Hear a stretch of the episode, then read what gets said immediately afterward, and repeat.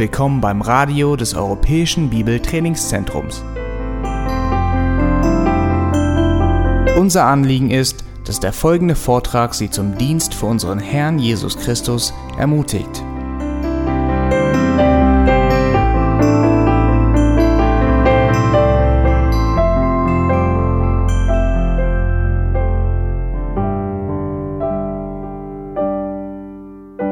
Es ist leider wahr, dass viele Christen Lieder singen, wissen aber nicht die Bedeutung dieser Lieder. Sie nehmen kostbare Worte aus dem, auf den Lippen, singen die Lieder, aber die Bedeutung kommt gar nicht an.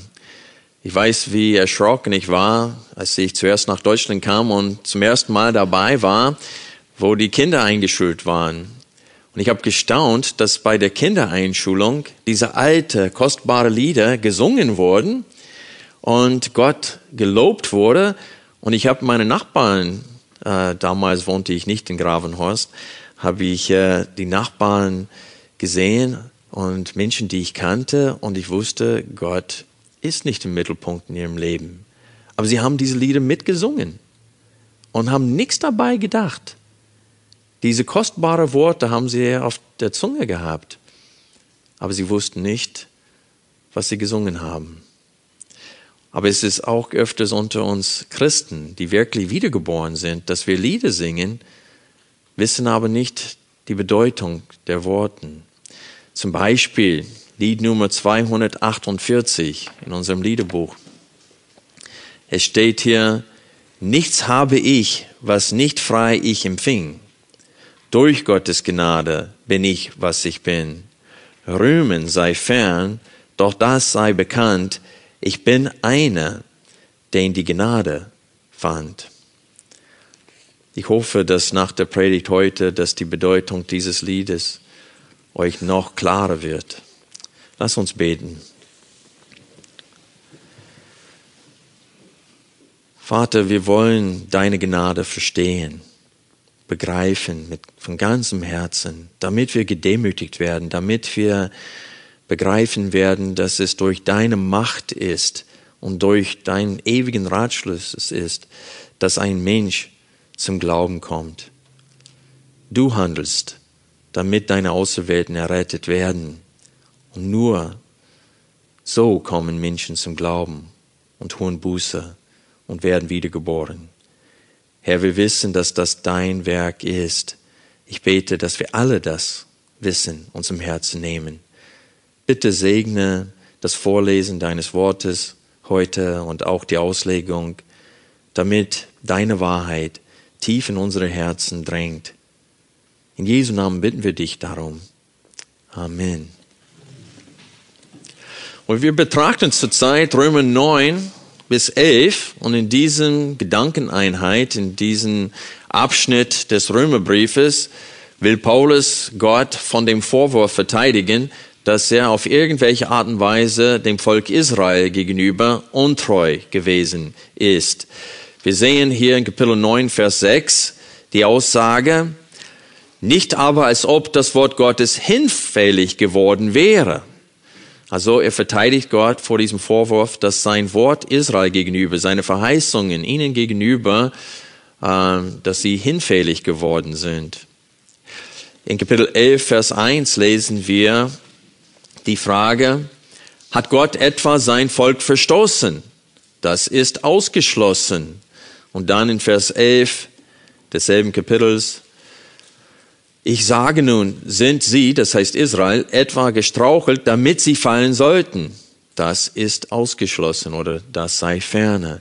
Also in diesem gesamten Abschnitt geht es darum, dass Gott seine Treue Israel gegenüber unter Beweis steht, indem er einen Überrest rettet. In der Vergangenheit hat er immer einen Überrest gerettet, unverdienterweise. In der Gegenwart unverdienterweise rettet er einen Überrest der Juden. Letzten Sonntag war sogar ein Jude unter uns, der dem Herrn gehört. Und in der Zukunft teilt Paulus uns in Römer 11 mit, dass wird Gott auch einen großen Überrest von den Juden retten. Wie es in Zachariah steht, ein Drittel wird Gott von den Juden, die übrig geblieben sind, nach dem, am Ende des Tages des Herrn, wird er an einem Tag retten. Und sie werden Jesus anschauen, den sie durchbohrt haben, und werden bitterlich weinen. Also die Lehre des Überrests ist die Lehre der Gnade. Du kannst nicht äh, Gnade von Überrest trennen. Es gibt keinen Unterschied. Wer, die Lehre des Überrests im Alten Testament nicht versteht, versteht Gnade nicht. Der hat nur, dass Gott eine Möglichkeit geschaffen hat, wodurch der Mensch errettet werden kann, verstanden. Aber er hat nicht verstanden, dass kein Mensch nimmt diese Möglichkeit in Anspruch. Es sei denn, er vor Grundlegung der Welt dazu auserwählt wurde und vorher bestimmt wurde und von Heiligen Geist im Augenblick des Hören des Wortes berufen wird, so dass dieser Ruf unwiderstehlich ist, so dass er nichts anderes tun kann, als nur an Jesus glauben und Buße tun. Das ist ein souveränes Werk Gottes. Ich weiß, viele denken, das wäre unfair. Paulus weiß das, deswegen stellt er in Römer 9, Vers 14 die Frage, was sollen wir nun sagen? Ist etwa Ungerechtigkeit bei Gott? Das sei ferne. Lass uns jetzt diesen Abschnitt lesen, die ersten 18 Verse aus Römer 9. Ich sage die Wahrheit in Christus, ich lüge nicht, wobei mein Gewissen mir Zeugnis gibt im Heiligen Geist, dass ich große Traurigkeit habe und unaufhörlichen Schmerz in meinem Herzen, denn ich selbst, ich habe gewünscht, verflucht zu sein, von Christus weg für meine Brüder, meine Verwandten nach dem Fleisch, die Israeliten sind, deren die Sohnschaft ist und die Herrlichkeit und die Bündnisse und die Gesetzgebung und der Gottesdienst und die Verheißungen, deren die Väter sind und aus denen dem Fleisch nach der Christus ist, der über allem ist, Gott gepriesen in Ewigkeit. Amen. Nicht aber, als ob das Wort Gottes hinfällig geworden wäre. Denn nicht alle, die aus Israel sind, die sind Israel. Auch nicht, weil sie Abrahams Nachkommen sind, sind alle Kinder, sondern in Isaac wird dir eine Nachkommenschaft genannt werden. Das heißt, nicht die Kinder des Fleisches, die sind Kinder Gottes, sondern die Kinder der Verheißung werden als Nachkommenschaft gerechnet. Denn dieses Wort ist ein Wort der Verheißung. Um diese Zeit will ich kommen und Sarah wird einen Sohn haben. Nicht allein aber bei ihr war es so, sondern auch bei Rebekka, als sie von einem, von unserem Vater Isaac schwanger war. Denn als die Kinder noch nicht geboren waren und weder Gutes noch Böses getan hatten, damit der nach freier Auswahl gefasste Vorsatz Gottes bestehen bliebe, nämlich nicht aufgrund von Werken, sondern aufgrund des Berufenden, wurde zu ihr gesagt, der Ältere wird dem Jüngeren dienen, wie geschrieben steht, Jakob habe ich geliebt, aber Esau habe ich gehasst. Was sollen wir nun sagen? Ist etwa Ungerechtigkeit bei Gott? Das sei ferne. Denn er sagt zu Mose, ich werde mich erbarmen, wessen ich mich erbarme, und werde Mitleid haben, mit wem ich Mitleid habe. So liegt es nun nicht an dem Wollenden, auch nicht an dem Laufenden, sondern an dem sich erbarmenden Gott. Denn die Schrift sagt zu Pharao, eben hierzu habe ich dich erweckt, damit ich meine Macht an dir erzeige und damit mein Name verkündigt werde auf der ganzen Erde. Also nun, Doppelpunkt. Wen er will, dessen erbarmt er sich. Und wen er will, verhärtet er. Du wirst nun zu mir sagen, warum tadelt er noch? Denn wer hat seinem Willen widerstanden? Ja, freilich, o oh Mensch, wer bist du, der du das Wort nimmst gegen Gott? Wird etwa das Geformte zu dem Former sagen, warum hast du mich so gemacht? Oder hat der Töpfer nicht Macht über den Ton, aus derselben Masse das eine Gefäß zur Ehre und das andere zur Unehre zu machen? Wenn aber Gott, willens seinen Zorn zu erweisen und seine Macht zu erkennen zu geben, mit viele langmutige Gefäße des Zorns ertragen hat, die zum Verderben zubereitet sind. Und wenn er handelte, damit er den Reichtum seiner Herrlichkeit an den Gefäßen des Erbarmens zu erkennen gebe, die er zur Herrlichkeit vorher bereitet hat, nämlich an uns, die er auch berufen hat, nicht allein aus den Juden, sondern auch aus den Nationen. In diesem Abschnitt stellt Paulus sich auf der Seite Gottes, auch wenn sein Herz für die Israeliten blutet. Er sagt, ich habe unaufhörlichen Schmerz in meinem Herzen für die Israeliten. Ihre Blindheit kann ich voll nachverstehen, weil ich war auch gegen diese Bewegung. Der war dabei, als Stephanus gesteinigt wurde. Stephanus hat im Heiligen Geist gepredigt, sein Gesicht hat geleuchtet. Und Paulus wurde nicht gläubig bei der Verkündigung. Warum? Weil Gott ihm noch nicht den Glauben und die Buße geschenkt hat. Paulus sagt später über seine Bekehrung in Galater 1, er sagt, als es aber dem gefiel, seinem Sohn in mir zu offenbaren, der mich von Mutterleib an auserwählt hatte, ging ich nach Damaskus.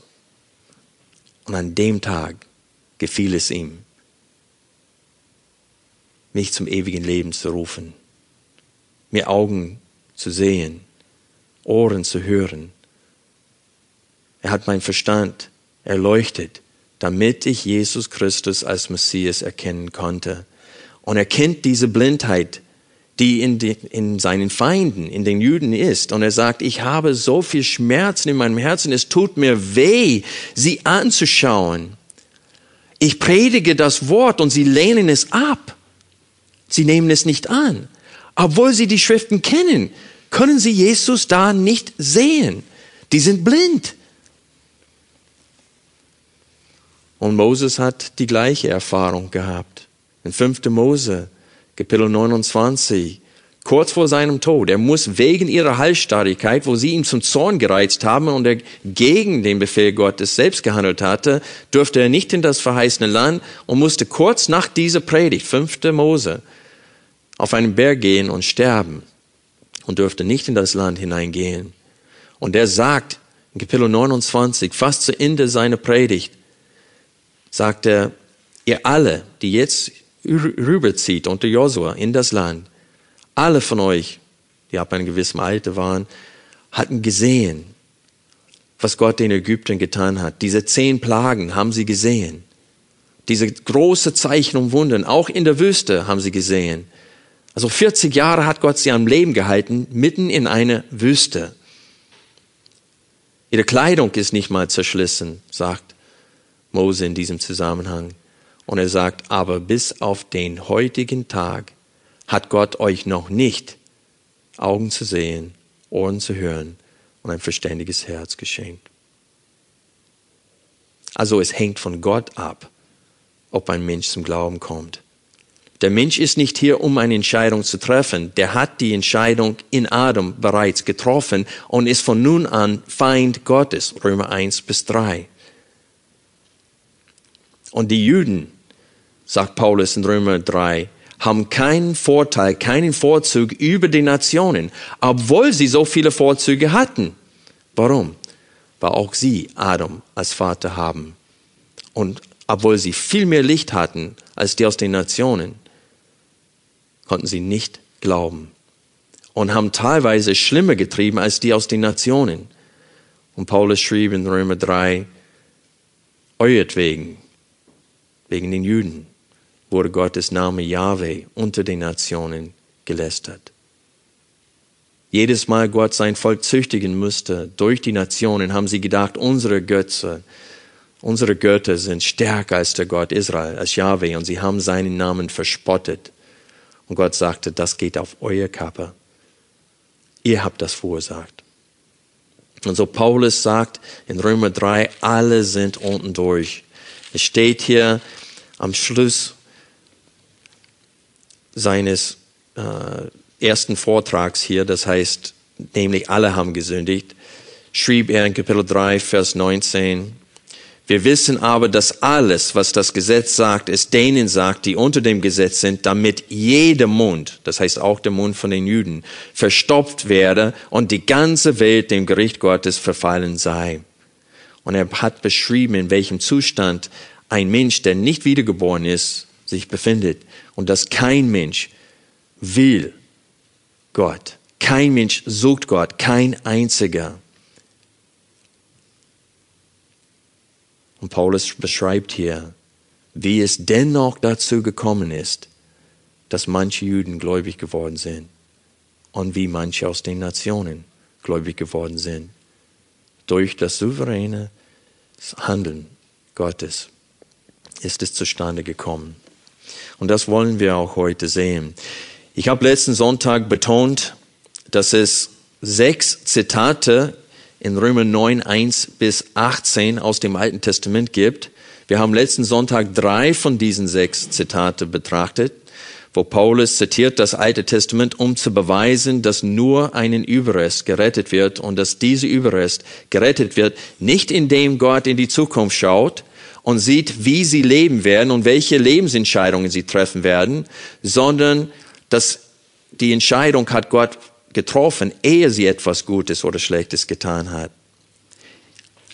Damit man nicht auf die Idee kommt, dass es aufgrund von Werken sei, sondern dass man versteht, dass es aufgrund des ewigen Vorsatzes Gottes ist. Er hat sich vorgenommen, ein Volk für sich zu retten aus dem Nachkommen Adams. Und den Rest der Menschheit lässt er in ihren Sünden bleiben und sie bekommen am Ende beim Gericht vor dem großen weißen Thron das, was sie verdient haben.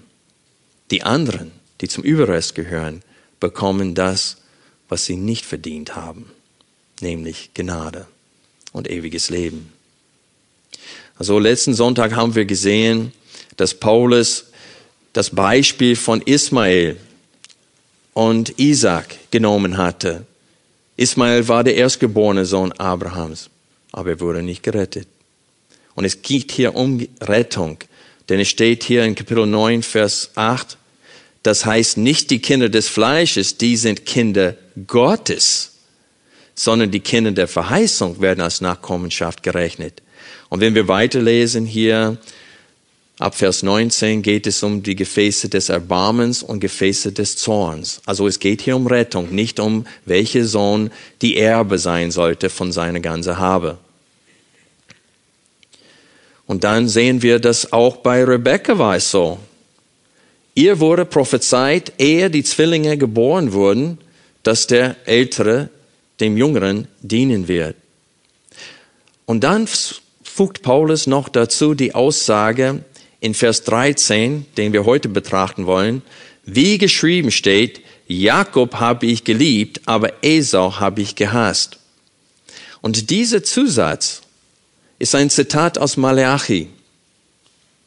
Und Paulus wollte hiermit deutlich machen, dass diese Verheißung an Rebekka, dass es gilt nicht nur für diese zwei Personen, Jakob und Esau, sondern auch für ihre Nachkommen, die auch zu der Zeit noch nicht Böses oder Gutes getan hätten.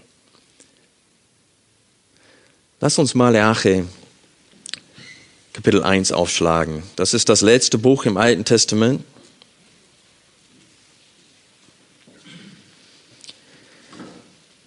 Malachi schrieb ungefähr 400 Jahre vor Christus, ist wahrscheinlich der letzte Prophet in Israel gewesen, ehe Johannes der Täufer kam. Und selbst nach 70 Jahren Gefangenschaft sehen wir, dass die Israeliten immer noch dieselben Sünden tun wie ihre Väter. Die sind zwar zurückgeführt worden in das Land, wohnen wieder da, der Tempel wurde wieder aufgebaut, sie beten Gott immer noch in Jerusalem an, oder ich könnte sagen wieder in Jerusalem an.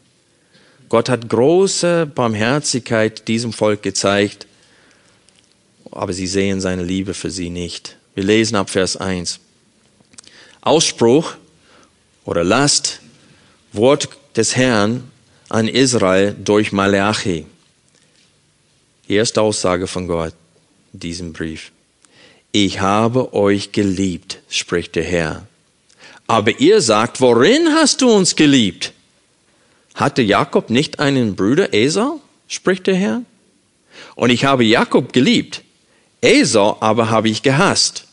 Und ich habe seine Berge zum Ödland gemacht und seinen Erbbesitz den Schakalen der Steppe überlassen. Wenn Edom sagt, wir, wir, wir sind zerschmettert, werden aber die Trümmerstätten wieder aufbauen, so spricht der Herr der Herrscharen. Sie werden bauen, ich aber werde niederreißen. Und man wird sie nennen Gebiet der Gottlosigkeit und das Volk, das der Herr bis in Ewigkeit verwünscht hat. Und eure Augen werden es sehen. Und ihr selbst werdet sagen, groß erweist sich der Herr über das Gebiet Israels hinaus.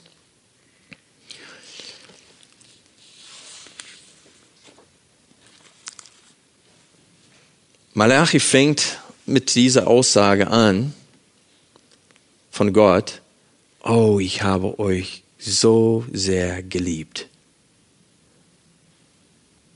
Und diese Aussage hätte bei Israel ankommen sollen wie Regen in der Wüste.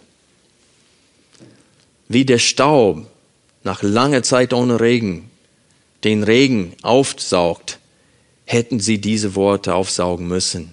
Es hätte für sie so ein Trost sein, zu hören, dass Gott sie immer noch liebt.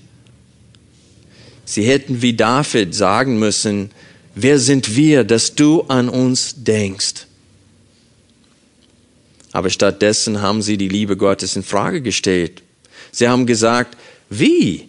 Worin hast du uns geliebt? Wir sehen deine Liebe nicht. Sie waren so frustriert und enttäuscht mit Gott, weil er diese ganz tolle Verheißungen in Hesekiel gemacht hat, Jeremia, Jesaja, äh, Jeremia und Hesekiel, dass er sie eines Tages in das Land führen würde und dass er ihnen Frieden geben würde an allen Seiten von ihren Feinden für alle Ewigkeit. Und sie sehnen sich danach, dass der Messias kommt und den Nationen wirklich eine Lektion mitteilt und sie alle ihre Unterdrücker vernichtet und dass sie alleine dastehen als Herrscher der Welt. Und sie sehnen sich nach diesem Tag der Rettung für Israel. Dass sie enttäuscht sind mit Gott, sehen wir hier in Kapitel 2, Vers 17. Hier ist, was sie Böses gegen Gott geredet haben. Malachi 2, Vers 17, ihr ermüdet den Herrn mit euren Worten, doch ihr sagt, womit ermüden wir ihn? Damit, dass ihr sagt, jeder, der Böses tut, ist gut in den Augen des Herrn. Und an solchen hat er gefallen. Oder ihr sagt, wo ist der Gott des Gerichts? Warum steht er auf, nicht auf? Warum kommt er nicht und richtet? Und in den nächsten Versen in Kapitel 3, Gott teilt ihnen mit, wenn er kommt, wird er jeden vergelten, nicht nur Heiden, sondern auch Juden. Es ist Gottes Gnade, dass er noch nicht gekommen ist. Denn er wird Israel auch richten, wenn er kommt. Das haben sie ausgeblendet in ihrem Lesen des Alten Testaments. Sie haben nur die Stellen lieb gehabt, wo es heißt, dass Gott Israel retten wird und sie wiederherstellen wird. Aber die Stellen, dass er auch sie richten wird, haben sie ausgeblendet. Die haben das Alte Testament sehr selektiv gelesen. In Kapitel 3, ab Vers 13 sehen wir, dass sie noch böse Dinge über Gott gesagt haben. Es steht hier, eure Worte sind anmaßend gegen mich, spricht der Herr. Ihr aber sagt, was bereden wir gegen dich? Ihr sagt, nichts bringt es, Gott zu dienen. Oh, halt mal da kurz an. Überlegt euch, was für eine böse Aussage das ist. Nichts bringt es, Gott zu dienen. Und was ist der Gewinn, dass wir für seinen Dienst sorgen und dass wir in Trauer einhergehen vor dem Herrn der Herrscharen? Und nun, wir preisen die Frechen glücklich. Sie kamen sogar noch voran, als sie gottlos handelten. Ja, sie versuchten Gott und kamen davon. Also sie sind bitter mit Gott enttäuscht und meinen, er hat ihre, seine Liebe äh, nicht gezeigt, dass er seine Verheißungen an, ihn, an Israel nicht hält. Und sie sind enttäuscht. Und diese Enttäuschung können wir auch in Kapitel 1 ab Vers 6 sehen, wo es spricht davon, dass sie blinde und lahme Tiere Gott geopfert hat. Malachi sagt ihnen, opfere diese Tiere dem Statthalter und sehe, ob er Gefallen an euch hätte. Und ihr traut euch, solche Tiere Gott zu opfern? Sogar geraubte Tiere haben sie Gott geopfert. Das kann man nur tun, wenn man mit Gott schwer enttäuscht ist und meint, das bringt nichts, ihm zu dienen. Einfach aus Traditionsgründen mache ich das, aber es bringt nichts. Und Gott sagt ihnen, ich habe euch geliebt. Und die sagen, wir sehen deine Liebe nicht. Und er sagt, ich werde es euch jetzt beweisen. Und wie beweist Gott in Maleachi 1 bis 5, dass er sie liebt? Er stellt die Frage, hatte Jakob nicht einen Bruder Esau? Na, welcher Gedankengang sollte das äh, verursachen in den Israeliten? Diese Frage. Hatte nicht Jakob einen Bruder, Esau? Die sollten erkennen an der Geschichte, wie Gott mit dem Nachkommen Jakobs umgegangen ist und, um, umgeht, äh, und wie er mit denen umgeht und wie er mit den Nachkommen von Esaus umgeht. Da ist ein starker Kontrast. Nicht, weil die Israeliten besser waren, sondern weil Gott sich vorgenommen hat, dieses Volk zu lieben. Und das ist, was wir lesen werden hier ab Vers 3 oder ab Vers 2 lesen wir weiter. Hatte Jakob nicht einen Bruder Esau, spricht der Herr, und ich habe Jakob geliebt. Esau aber habe ich gehasst. Und das ist das Zitat in Römer 9. Und ich habe seine Berge zum Ödland gemacht und seinen Erbbesitz den Schakalen der Steppen überlassen. Und dann sagt Gott, es kann sein, dass Adam sagt in ihrem Stolz, wir werden wieder aufbauen. Aber ich werde niederreißen. Und dann steht es hier über dieses Volk, Gebiet der Gottlosigkeit und das Volk, das der Herr bis in Ewigkeit verwünscht hat. Na, was haben sie getan, dass Gott so einen Ausspruch über sie zieht? Sie haben einfach Schadenfreude gezeigt Israel gegenüber, wo Gott sie gezüchtet hat. Um diesen Abschnitt hier in Maleachi richtig zu verstehen, müssen wir noch ein, ein Stück zurückgehen in der Geschichte und Hesekiel aufschlagen. Schlagt bitte Hesekiel Kapitel 35 auf. In Kapitel 35 ist eine Prophezeiung gegen Edom, das heißt gegen die Nachkommen Esaus. Die wohnten in diesem Gebirge, sehr, fühlten sich sehr sicher. Und wo Gott Israel züchtigen musste. Und Jerusalem ist zu dieser Zeit, wo Hesekiel 35 geschrieben ist und wo Gott das ausgesagt hatte über Edom, gerade in die Gefangenschaft gegangen. Das heißt, es gab drei Wegführungen und bei der dritten und letzten Wegführung wurde Jerusalem zerstört, der Tempel wurde zerstört, das Volk ist niedergeschlagen. Sie denken, jetzt ist aus mit uns und Gott will sie trösten in diesem Abschnitt. Und in Kapitel 35 lesen wir, eine Prophezeiung gegen Edom. Es steht hier, und das Wort des Herrn geschah zu mir so, Menschensohn, richte dein Gesicht gegen das Gebirge sehr und weissage über es und sage zu ihm, so spricht der Herr, Herr, siehe, ich will an dich, Gebirge sehr, und ich strecke meine Hand gegen dich aus und mache dich zum Entsetzen und Grausen. Deine Städte mache ich zur Trümmerstätte und du selbst wirst Ödland sein. Und du wirst erkennen, dass ich der Herr bin weil du eine beständige Feindschaft hegtest und die Söhne Israel der Gewalt des Schwertes preisgabst zur Zeit ihres Unglücks, zur Zeit der endgültigen Strafe.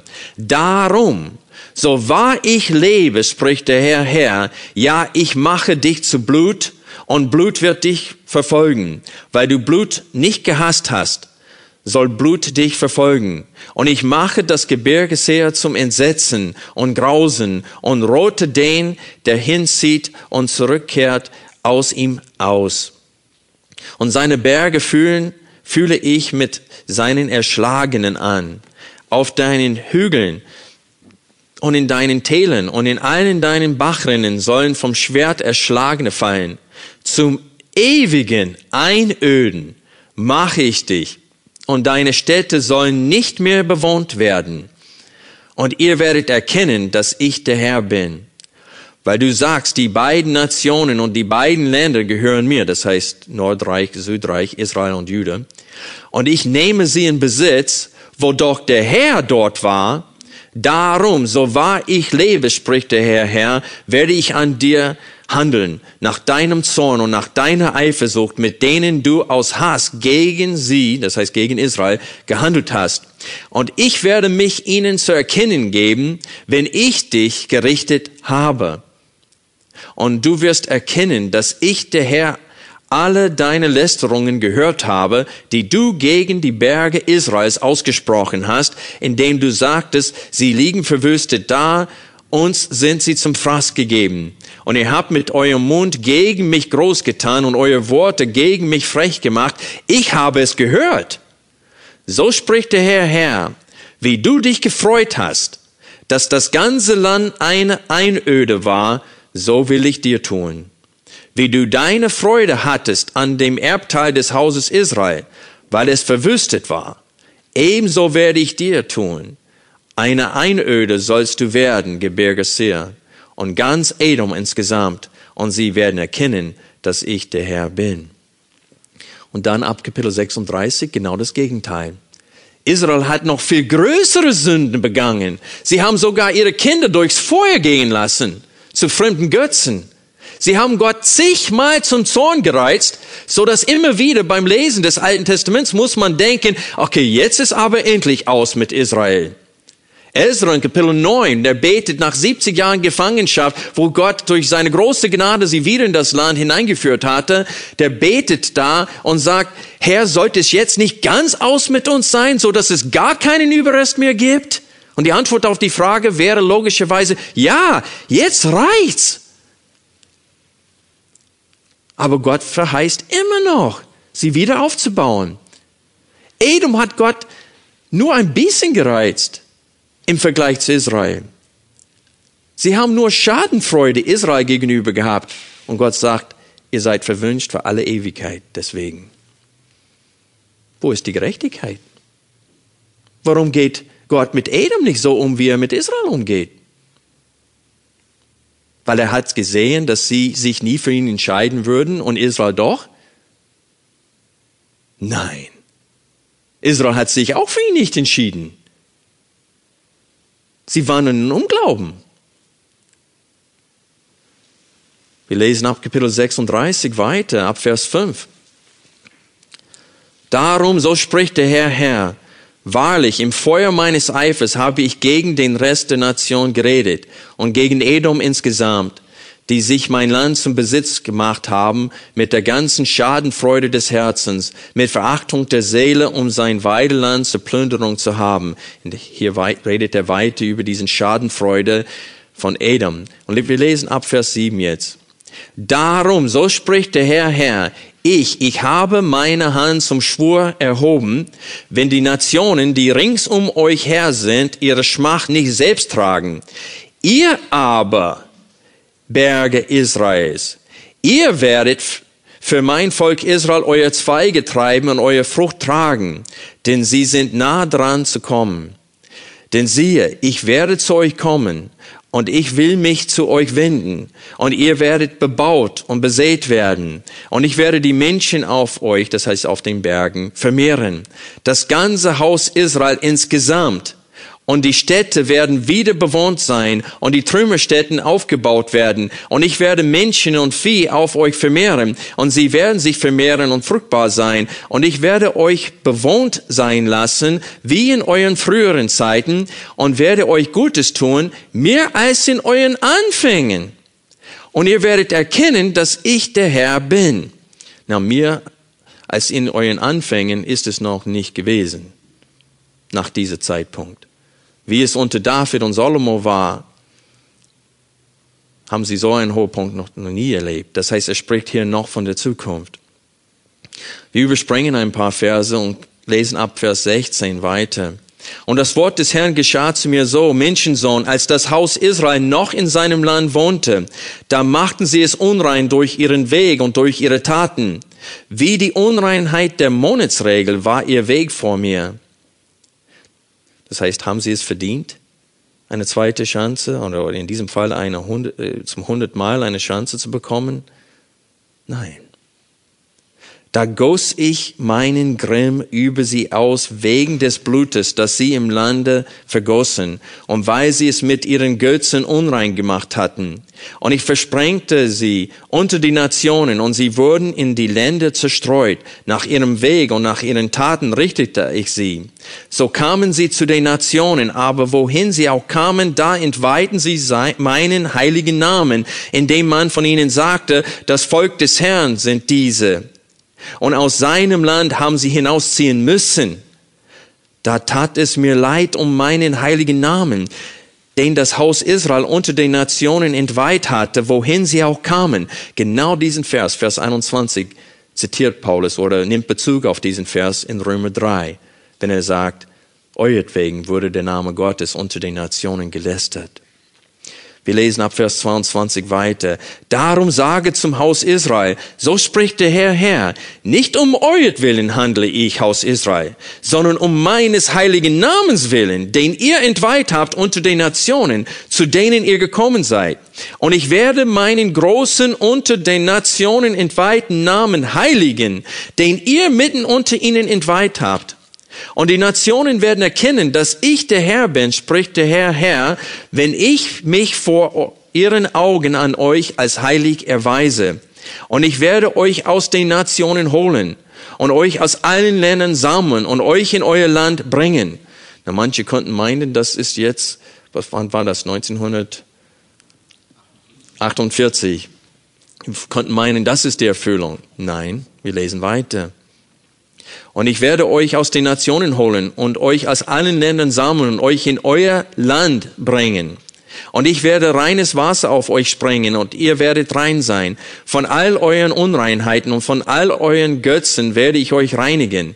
Und ich werde euch ein neues Herz geben und einen neuen Geist in euer Inneres geben. Und ich werde das steinerne Herz aus eurem Fleisch wegnehmen und euch ein fleischendes Herz geben. Und ich werde meinen Geist in eures Inneres, euer Inneres geben. Und ich werde machen, dass ihr in meinen Ordnungen lebt und meine Rechtsbestimmung bewahrt und tut. Kurze Frage hier. Wer handelt, dass das geschieht? Der Mensch?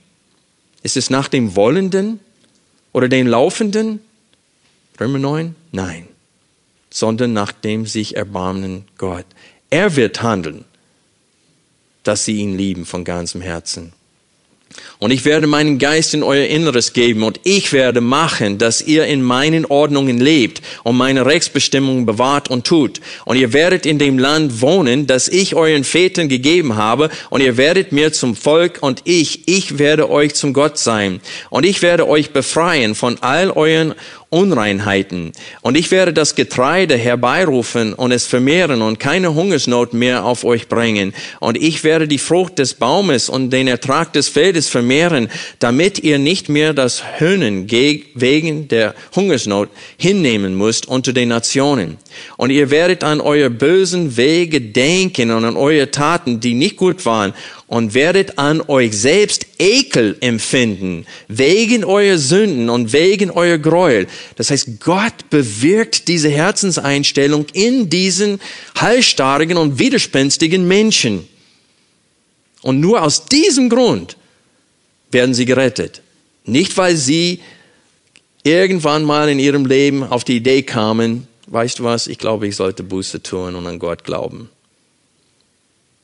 Und Gott hat das vorher gesehen und deswegen hat er sie auserwählt.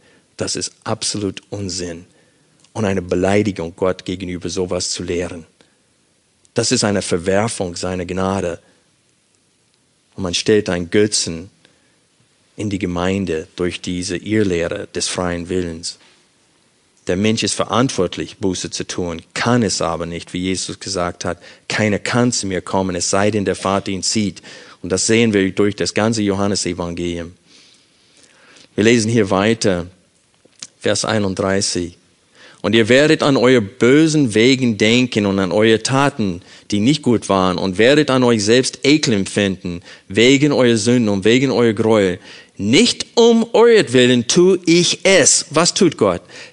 Er tut es, dass sie Ekel empfinden für sich selbst und dass sie Gott von ganzem Herzen lieben. Er sagte aber nicht euretwegen, nicht weil etwas Gutes in euch ist, tue ich es, spricht der Herr, Herr. Das sollt ihr wissen. Und das sollen auch wir wissen. Der hat es uns gerettet. Wir gehören zum Überrest unter den Nationen, nicht weil wir es verdient hätten. Und das sollt ihr wissen, steht es hier im Text. Schämt euch und werdet beschämt vor euren Wegen, Haus Israel. So spricht der Herr Herr, an dem Tag, da ich euch von all euren Sünden reinige, da werde ich die Städte bewohnt sein lassen und sie, die Trümmerstätten sollen aufgebaut werden und das verwüstete Land soll bebaut werden. Und das ist genau das Gegenteil von dem, was Gott über Esau gesagt hatten und den Nachkommen Esaus, Edom.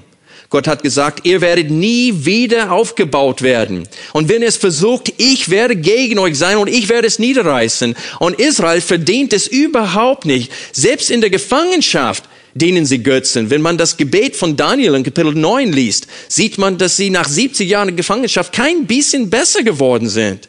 So dass Daniel sagt, Herr, bitte erfülle dein Wort, dass nach 70 Jahren du uns wieder in das Land hineinführst, weil er sieht keine Erweckung unter den Israeliten in, in dem Land Babylon.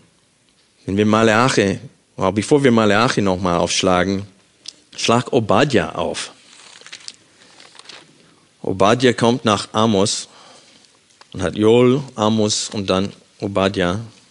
Es sind nur 21 Verse. Wir lesen ab Vers 7.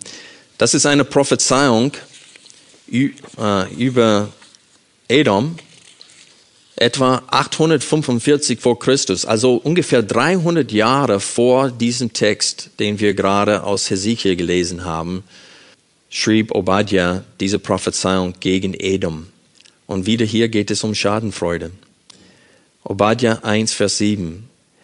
Bis an die Grenzen, Grenze habe dich getrieben, alle deine Bundesgenossen, betrogen, überwältigt haben dich deine Freunde. Das heißt, Gott wird ihre Freunde gegen sie wenden. Wir lesen weiter ab Vers 8. Werde ich nicht an jenem Tag, spricht der Herr, die Weisen aus Edom vertilgen und die Einsicht von Gebirge Esaus und deine Helden, Theman, werden verzagen, damit jedermann vom Gebirge Esaus ausgerottet werde durch Mord wegen der Gewalttat an deinem Bruder Jakob bedächt dich Schande und du wirst ausgerottet werden für was? Ewig. An dem Tag, als du abseits standest, an dem Tag, als Fremde sein Herr gefangen wegführten und Ausländer in seine Tore kamen und über Jerusalem das loswarfen, da warst auch du wie einer von ihnen. Und nun sieh nicht schadenfroh auf den Tag deines Bruders, auf den Tag seines Missgeschichts. Und freue dich nicht über die Söhne Jude am Tag ihrer Vernichtung und reiß nicht dein Maul auf am Tag der Not und komm nicht in das Tor meines Volkes am Tag ihres Verderbens und gerade du sieh nicht schadenfroh auf sein Unheil am Tag seines Verderbens und strecke deine Hand nicht nach seiner Habe aus am Tag seines Verderbens und steh nicht am Engpass, um seine Flüchtlinge auszurotten und liefere seine Enthronenen nicht aus am Tag der Not.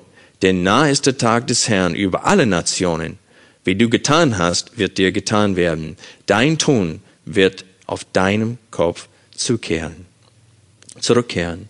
Und dann Vers 16, denn wie ihr getrunken habt auf meinem heiligen Berg, so werden alle Nationen immerfort trinken. Ja, sie werden trinken und schlürfen und sie werden sein, als wären sie nie gewesen. Vers 17, aber, und hier kommt der Kontrast, aber auf dem Berg Zion wird Rettung sein und er wird heilig sein. Und die vom Haus Jakob werden ihre Besitztümer wieder in Besitz nehmen. Und das Haus Jakob wird ein Feuer sein und das Haus Josef eine Flamme. Das Haus Esau aber wird zu Stroh und sie werden sie in Brand setzen und sie verzehren. Und das Haus Esau wird keinen Entthronenen haben, denn der Herr hat geredet. Wenn man weiterliest, lohnt es sich. Wegen der Zeit muss ich aufhören jetzt von Obadja und von Hesekiel euch zu zeigen, den Kontrast zwischen Israel und Edom, zwischen den Nachkommen von Jakob und Esau. Habt ihr es gesehen? Habt ihr es wahrgenommen? Gott handelt unterschiedlich. Nicht, weil Israel besser ist. Das sollt ihr wissen, sagt Gott Israel. Nicht wegen euch tue ich das, um meines Namens willen tue ich das. Wenn man Hesekiel 20 liest, das gebe ich euch als Hausaufgabe, liest mal bitte heute, während die Predigt noch frisch ist, Hesekiel Kapitel 20 und achte, wie oft es da steht, da ergrimmte ich mit in meinem Zorn und dachte euch schon zu der Zeit auszulöschen.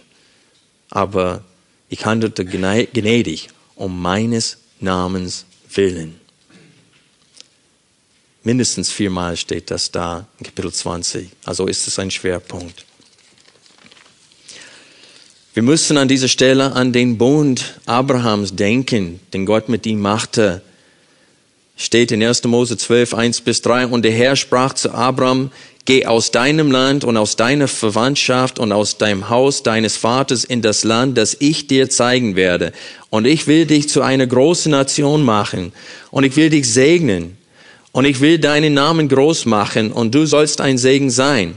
Und hier kommt es. Und ich will segnen, die dich segnen. Und wer dir flucht, den werde ich verfluchen. Und das ist, was mit Edom geschehen ist. Die waren schadenfroh. Und Gott sagt, ich hab's gehört. Ich hab's gehört. Gerade da, wo Gott dabei ist, Israel selbst zu züchtigen und in die Gefangenschaft zu, äh, zu führen wegen ihrer Gräueltaten, womit sie ihn zum Zorn gereizt haben, selbst in diesem gereizten Zustand, sagt Gott, ist es aber nicht aus mit euch. Ich werde euch wieder aufbauen. Aber Edom wird nie wieder aufgebaut werden. Wenn wir Malachi wieder aufschlagen, sehen wir, dass das genau der Schwerpunkt in der Verteidigung Gottes gegen den Vorwurf, dass er Israel gegenüber untreu ist und dass er sie auf irgendwelche Art und Weise nicht geliebt hätte. In Malachi Kapitel 3, Vers 6 ist ein Schlüsselvers in diesem Buch. Leider ist es nicht so sinnvoll übersetzt, sage ich so, in der Elberfelder. Da steht es, nein, ich, der Herr, ich habe mich nicht geändert, aber ihr Söhne Jakob, ihr habt nicht aufgehört. Das Wort aber muss nicht so, es ist nicht das Wort aber, es ist das Wort und und es hat mehrere Bedeutungen. Darum ist eine Möglichkeit hier, wie die Schlachtübersetzung ist übersetzt. Und hier ist die Bedeutung aus der Schlachtübersetzung. Denn ich, der Herr, verändere ich mich nicht. Darum seid ihr Kinder Jakobs nicht aufgerieben worden oder zerstört. Er sagt, der einzige Grund, warum ich noch nicht ein Ende von euch gemacht habe, ist, weil ich mich nicht ändere und ich habe meine Hand zum Schwur erhoben, euch in das Land für alle Ewigkeit zu führen und dass ich aus dem Nachkommen Davids einem König für alle Ewigkeit auf den Thron Davids setze. Und das ist der einzige Grund, warum ihr noch am Leben seid. Und das ist der Beweis meiner Liebe euch gegenüber, dass es euch noch gibt, ist der Beweis. Also Gott macht einen gewaltigen Unterschied zwischen Israel und Edom, nicht aufgrund von ihrem Verhalten, sondern aufgrund einer Entscheidung, die er vor Grundlegung der Welt getroffen hat. Na, verstehe mich bitte nicht falsch. Gott hat in seinem ewigen Ratschluss nicht sich dafür entschieden, Menschen zum Sünden zu zwingen. Das haben sie freiwillig getan in Adam. Aber wie es, wenn man weiterliest in Römer 9, ab Vers 19 steht, Gott hat Macht über diesen einem Stück Ton, verdorbene Menschheit. Und er kann es alles in die Höhle werfen, das wäre gerecht. Das wäre das, was wir verdient haben. Aber wenn er will, sagt Paulus, in seiner Gnade ein Eigentumsvolk für seine Ehre und zu seinem Namen zu retten, aus den Juden und aus den Nationen, wer bist du, o oh Mensch, zu sagen, dass das ungerecht ist oder dass das unfair ist oder dass er kein Recht dazu hat? Und Paulus hat es als Ziel, die Judenchristen zu demütigen. Also Gott hat durch Malika, Malachi dem Volk Israel sagen lassen, die Tatsache, dass es euch noch gibt und ich noch wieder aufbaue, ist der Beweis meiner Liebe von euch. Und das ist genau das, was Paulus in Römer 9 deutlich machen will, weil er behandelt dieselbe Frage. Was ist die Frage? Hat Gott sein Volk verstoßen? Das sei ferne. Deswegen zitiert er von Malachi. Deswegen macht er diesen Kontrast zwischen Jakob und Esau. Damit wir verstehen, dass es nach Auswahl der Gnade geschieht und nicht nach etwas Gutes in uns. Das müssen wir begreifen, weil das Gegenteil führt zum Stolz und Arroganz und zum Rühmen und zu falschen Strategien der Mission. Rick Warren in seinem Buch Kirche mit Vision schrieb, ich bin der festen Überzeugung, dass jeder Mensch für Jesus gewonnen werden kann, wenn wir nur den richtigen Schlüssel zu seinem Herzen finden. Was für eine Irrlehre.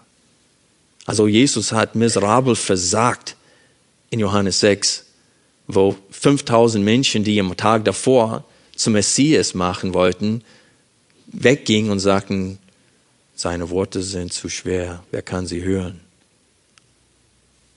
Also offensichtlich hat Jesus den richtigen Schlüssel nicht gefunden. Auch bei Paulus. Das ist einfach absurd, diese Irrlehre, dass der Mensch einen freien Willen hat. Der ist versklavt unter seinem Fleisch der ist ein Kind des Teufels, ein Sohn des Ungehorsams und ein Kind des Zornes. Und nur weil Gott sich dafür entschieden hat, ein Eigentumsvolk für sich zu erretten, lässt er die Ungerechten noch leben, zusammen mit denen, die er zum Glauben führen will. Und zeigt allen Menschen auf diese Art und Weise noch Gnade. Er bietet auch die, die nicht auserwählt an, das Heil wie es in Römer 10 steht, über Israel. Den ganzen Tag habe ich die Hände ausgestreckt gehalten, aber ihr wolltet nicht. Und da sieht man, dass diesen Teil von Israel, den Gott nicht rettet, die können keinen Vorwurf gegen Gott bringen. Und das ist Paulus sein Ziel in Römer 9 bis 11, Gott von jeglichem Vorwurf zu verteidigen, dass er Israel gegenüber auf irgendwelche Art und Weise untreu gewesen ist. Er hat sie geliebt und er liebt sie immer noch. Und der Überrest, der aus Gnade entstanden ist, nach dem ewigen Vorsatz Gottes, ist der Beweis seiner Treue und Liebe und ist die Definition der Gnade. Römer 9. Weil ich stelle euch, an euch die Frage, warum soll diese Lehre für uns so wichtig sein? Es ist, weil in Römer 9, Vers 24 steht es, dass wir genauso errettet sind wie Israel. Es steht hier, über die Gefäße des Erbarmens hat er sich zu erkennen gegeben, die er zur Herrlichkeit vorher bereitet hat, nämlich an uns, die er auch berufen hat, das heißt die Juden zu der Zeit, nicht allein aus den Juden, sondern auch aus den Nationen. Das heißt, wir sind auch ein Überrest. Und wenn ihr Jesaja sorgfältig durchliest, 66 Kapiteln, sorgfältig durchliest, dann seht ihr, dass Gott sagt, ich werde auch ein Überrest unter den Nationen retten. Und Paulus tut nichts anderes in, Römer, in, in den Römerbrief als Jesaja und anderen Propheten auszulegen. Und das Evangelium aus dem Alten Testament verkündigt er an uns. Unser Problem ist, wir kennen den Gott des Alten Testaments nicht. Wir haben diese Heilszeitslehre, dass das, dass das war der Zeit des Gesetzes und jetzt ist die Zeit der Gnade. Zu viel Glauben geschenkt und meinen, dass Gott jetzt anders handelt als davor. Das Evangelium ist ein ewiges Evangelium. Und dieser Überrest ist nur aus Gnade gerettet. Wir sind Freunde, allein aus Gnade gerettet, wie Isaac, wie Jakob und wie Paulus.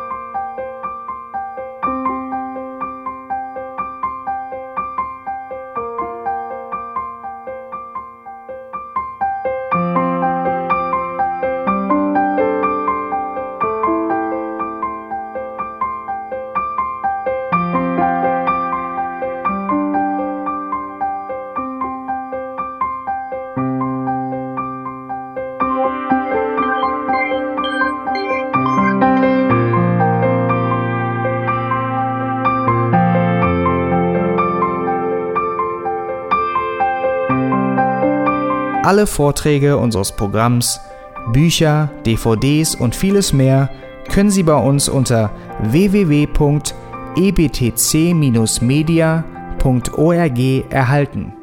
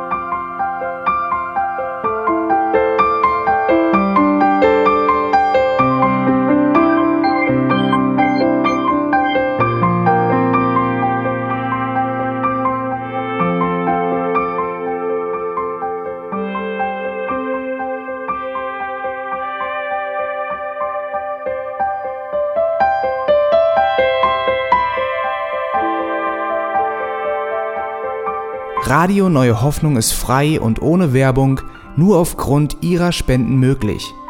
Wenn Sie weitere Informationen dazu finden möchten, wie Sie Radio Neue Hoffnung unterstützen können, besuchen Sie die Webseite www.rnh.de.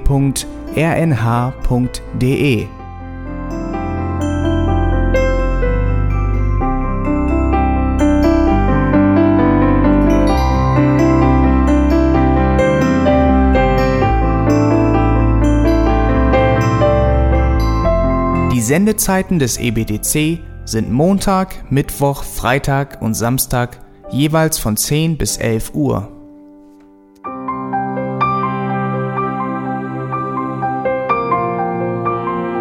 Sie finden uns im Internet unter www.auslegungspredigt.org. Eine E-Mail können Sie uns senden an radio@auslegungspredigt.org. Telefonisch erreichen Sie uns unter 0049 30 60 988 610. Unsere Postanschrift ist EBTC Havelländer Ring 40 in 12629 Berlin, Deutschland.